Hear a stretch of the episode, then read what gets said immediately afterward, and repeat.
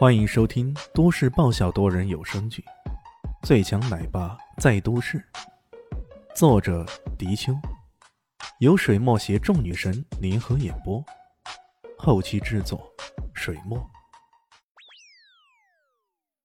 第三百七十一集，李现这么想着，便说道：“嗯，那可巧了，三天后我也会去参加比赛呢。”是吗？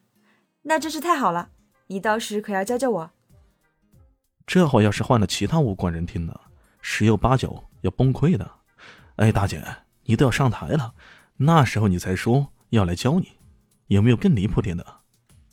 不过李炫知道他可是正宗半路出家的，也不以为意。要不这样吧，我这几天去指点你一下，让你再提高一点。在上次地下竞技场见面后，刘轩就曾经给了一本全部给林金楚，可一直没有跟进，不知道他练的怎么样了。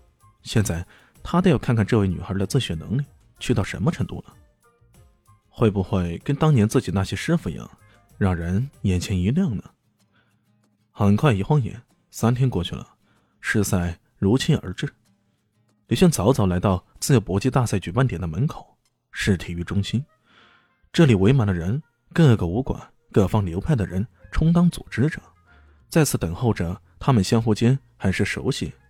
这个来了，拱着手：“哎呀，这不是叉叉师傅吗？哎呀，这不是叉叉馆长吗？哎，这不是叉叉总教练吗？”相互之间熟悉的很。像李迅这种小鱼小虾般的角色，自动的就被人给过滤掉了。甚至有些武馆的人看到他。一直杵着不动，嫌他妨碍他们的接待工作，几次提醒他：“哎，我这是小哥，往边上一点，哎，闪一闪，闪一闪。”李迅没法子，只好躲到一边去了。终于，林静初一副神采飞扬的走过来。他今天穿了一身运动服，这打扮与平常相差较大，不过依然掩盖不了他的厉色。那青春活力的模样，更显示出他的楚楚动人。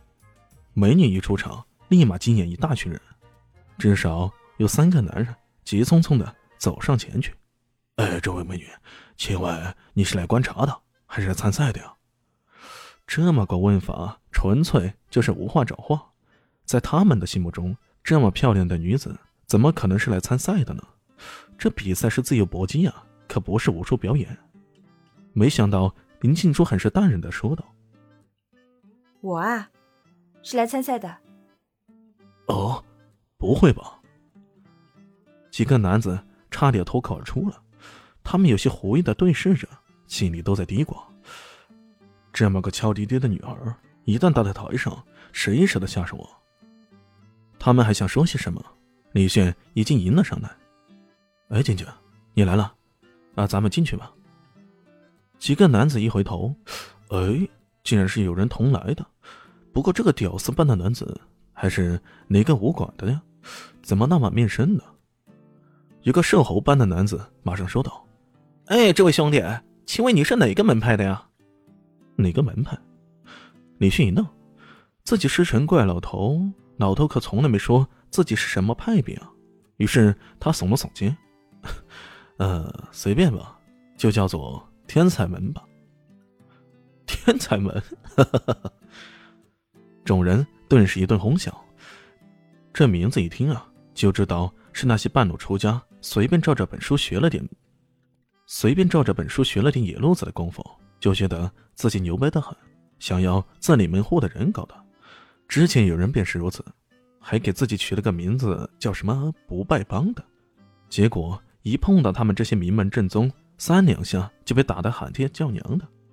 哎，美女，如果在这样的下五流门派里，那就太可惜了，要不干脆投到我们八卦掌门下好了。哎，你八卦掌有啥好的？干脆到我们游龙掌门下来吧，那才是真正的牛掰呢。